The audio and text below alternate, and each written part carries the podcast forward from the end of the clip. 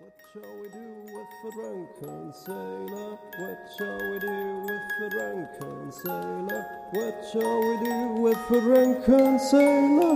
Early in the morning. Cheers. Leute, schreit es in die Welt hinaus. Rennt nackig durch die Straßen, um es zu verkünden. Falls du gerade in der U-Bahn sitzt, auf der Toilette oder der Arbeit, schmeiß alles hin, steh auf, streck die Hände in die Höhe und gib mir ein lautes Fuck you all. Denn ja, wir leben noch immer. Das Ende ist noch immer der Anfang. You Can't Always Get What You Want von den Rolling Stones noch immer einer der besten Songs dieser Welt und Trump der personifizierte Vollidiot. Willkommen zurück beim Neubeginn. Schön, dass du wieder hergefunden hast zu Das Leben macht Gin, Staffel 2, Folge 1. Ein Wirrwarr aus Geschichten, euren und meinen, in diesem verwirrenden und von uns kompliziert gemachten Gefüge namens Realität, auf einer sich mit über 1600 kmh drehenden blauen Kugel namens Erde unserem kleinen Raumschiff, auf dem sich all diese Dramen, Happy Ends und Never-Ending Stories abspielen, unsere kleine Theaterbühne. Das Publikum wartet schon gespannt auf die nächste Darbietung. Langsam öffnet sich der rote Vorhang, das Scheinwerferlicht brennt auf die Mitte der Bühne, direkt auf diesen wohlgeformten Scheißhaufen, der nach ein paar Minuten zu dampfen beginnt. Eine Metapher. Ich nehme mal an, bei euch ist in den letzten paar Monaten einiges passiert. Dinge, über die man einige Bücher schreiben könnte. Eure, deine ganz persönliche Theaterbühne. Mit dir als Protagonist. Womöglich bist du mit hohen Erwartungen in 2020 gerutscht, um anschließend auf dem harten Boden der Realität oder vor diesem oder in diesem dampfenden Scheißhaufen aufzuschlagen. Manche von euch starteten vielleicht auch ganz desillusioniert, ohne irgendwelche Vorsätze. Manchmal ist es ja besser, keine Erwartungen zu haben, um nicht enttäuscht zu werden.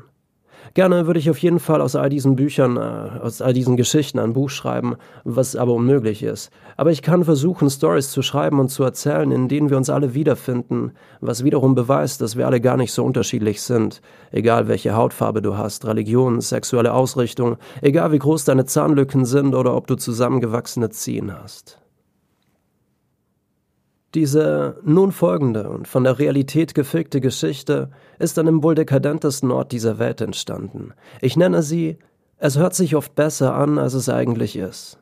Natürlich könnte ich sie zusätzlich noch bisschen ausschmücken, bisschen Whisky dazu mischen, um sie spektakulärer zu machen, ganz nach dem Klischee eines Autors im Herbst seiner Jugend, mit der Hoffnung, seine Geschichten tragen eines Tages einen Hauch von Ewigkeit in sich. Das Einzige, das in dieser Story einen Hauch von Ewigkeit in sich trägt, ist die Kontinuität des Struggles.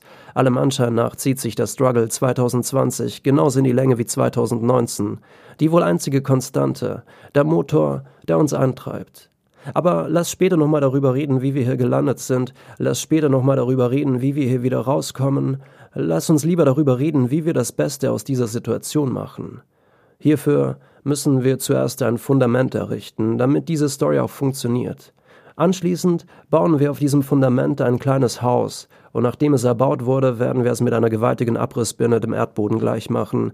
Im Hintergrund lassen wir währenddessen Miley Cyrus I Came in Like a Wrecking Ball abspielen und kotzen uns gleichzeitig vor die Füße. Bevor ihr euch in dieser Geschichte finden werdet, muss ich aber kurz meine eigene erzählen, auch wenn mir dieses selbstdarstellerische Getue eigentlich gar nicht liegt. Okay, nee, tut mir leid, Leute, hier muss ich abbrechen. Wie ihr hört, hat sich gerade die Klangfarbe der Aufnahme bisschen verändert, da ich die Folge zuerst in Österreich provisorisch aufnahm. Jetzt bin ich wieder zurück in Berlin und möchte sie ein wenig ergänzen, denn sie passt nicht mehr in die aktuelle Situation, in die aktuelle Zeit.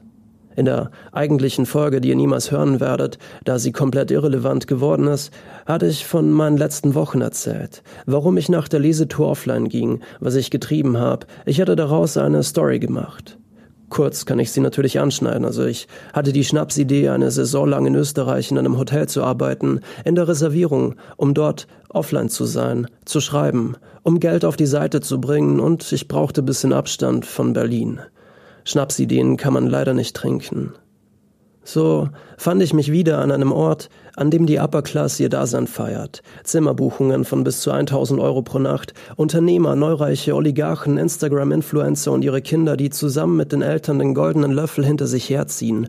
Auf dem Boden kann die ächzende Unterschicht das Gold abkratzen. Ungarische Abwäscher, Zimmermädchen, Servicemitarbeiter, die gerade mal 1500 Euro bei einer 60 bis 70 Stunden Woche bekommen. In der eigentlichen Story hatte ich von diesem kleinen reichen Pisser mit seinen Fake-Followern erzählt, der protzig umherlief, als ziehe einen zwei Meter langen Schwanz hinter sich her. Und der Dekadenz an sich, ich hatte mich darüber aufgeregt, wie ungerecht die Welt ist und habe meine Position, die des armen Arbeiterkindes mit Dispo-Kredit zwischen all diesen reichen Wichsern dort oben romantisiert. Schlussendlich hatte ich es dort oben nicht lang ausgehalten und bin zurück ins Tal zu meinem Girl und meiner Familie. Jetzt bin ich wieder in Berlin. In den letzten paar Wochen wurde mein Erlebtes zunehmend relativiert und mir ist zum ersten Mal klar geworden, ich habe zum ersten Mal erkannt, warum ich diesen Podcast hier eigentlich mache. Zwischen etwas Wissen und etwas Erkennen, also der Erkenntnis, liegt ein großer Unterschied. Ich mache das alles hier, um euch und mich abzulenken, kurz rauszuholen aus diesem Dschungel namens Realität. Deswegen hört ihr hier zu, holt euch die Geschichten, schickt mir eure Geschichten und Nachrichten, die mich motivieren, nicht damit aufzuhören. Die Realität ist, dass diese Welt immer komplizierter wird, immer beängstigender. Rechtsextremistische Anschläge, Coronavirus, Panikmache, Konzerne, die absichtlich Fake News streuen, um Panik zu schüren, narzisstische, nationalistische Politiker, die Migranten als Druckmittel benutzen, ein reicher Kontinent, der völlig überfordert ist und mit Tränengas auf Kinder schießt, die anhaltende Verschmutzung der Weltmeere, Klimawandel, Sexismus, Rassismus, religiöser Fundamentalismus und, und, und. Die Liste ist lang und es scheint, dass sie immer länger wird. Die Realität ist nun mal keiner dieser von Hausfrauen verfassten Liebesromane, bei denen sich das Happy End zusammen mit dem heißen Gärtner auf dem frisch gemähten Rasen abspielt, während der kahlköpfige Ehemann mit den Potenzproblemen bei der Arbeit ist. 2020 scheint ein heftiges Jahr zu werden. Trotzdem versuche ich optimistisch zu sein, denn Optimismus ist stärker. Und ja, es wäre falsch gewesen, wenn ich die erste Folge mit einer vielleicht unterhaltsamen, aber nichtssagenden Geschichte begonnen hätte. Und trotzdem möchte ich hier in diesem Podcast nicht die Moralapostel spielen. Ich bin ein Vollidiot, aber ich weiß, dass ich hin und wieder, warum auch immer, beim Schreiben Sätze aus den Fingern tippe, die man so stehen lassen kann. Oft muss ich selber eine Zeit lang darüber nachdenken, bis ich verstehe, was ich damit sagen will, aber größtenteils ist es Unterhaltung und nichts Politisches.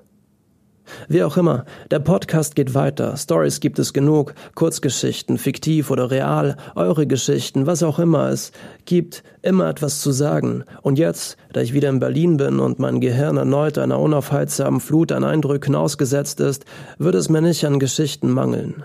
Lasst uns gemeinsam 2020 etwas Gutes geben. Den den Schluss der eigentlichen Folge möchte ich euch aber nicht vorenthalten. Ich hatte mich so richtig in Rage geredet und irgendwie passt es als Schlusswort ziemlich gut zur aktuellen Situation. Wie auch immer, hier das Ende der eigentlichen Folge. Genau hier, zwischen diesen Touristen und ihren Skiern, führt meine Welt und eure wieder zusammen. Eine Welt, die gerade gewaltig im Wandel ist. Orte wie Ischgl sind im Untergang geweiht. Diese Dekadenz ist im Untergang geweiht. Die Zukunft ist eine andere. Wo unser Platz in dieser Geschichte ist, ist vielleicht schon bestimmt. Vielleicht bestimmen wir ihn. Vielleicht ist es auch völlig überflüssig, sich Gedanken darüber zu machen, wo unser Platz liegt. Viel wichtiger ist es, ein Gespür dafür zu haben, wenn wir irgendwo falsch sind. Oder einen Fehler machen. Oder einen Fehler gemacht haben. Und nein, lass uns keine Zeit mehr verschwenden. All das hier, die Existenz an sich, das Privileg zu leben auf dieser sich drehenden blauen Kugel mit diesem riesigen Feuerball, der uns Wärme spendet, ist alles andere als selbstverständlich. Dass wir uns entscheiden können, ist alles andere als selbstverständlich. Das soll jetzt sich nicht anhören wie so ein 0815-Spruch aus einem Glückskeks, aber verdammt nochmal, wir sind nicht hier, um unglücklich zu sein. Natürlich werden wir immer wieder Kompromisse eingehen, falsche Entscheidungen treffen, naiv sein, aber wir sollten niemals Angst davor haben, diese Abrissbirne zu benutzen, selbst in einer auswegslosen Situation, die wir uns womöglich sogar selbst zu verschulden haben, auch wenn wir währenddessen I came in like a wrecking ball in Dauerschleife hören müssen. Wie auch immer, es ist schön, wieder zurück zu sein. Ich habe einige neue Stories und freue mich schon darauf, eure zu hören. PS, ich hoffe, diese Abrissbirne trifft eines Tages dieses wuchernde Krebsgeschwür namens Kapitalismus. PS. Am besten schreibt es sich mit vollen Eiern. Oder Eierstöcken.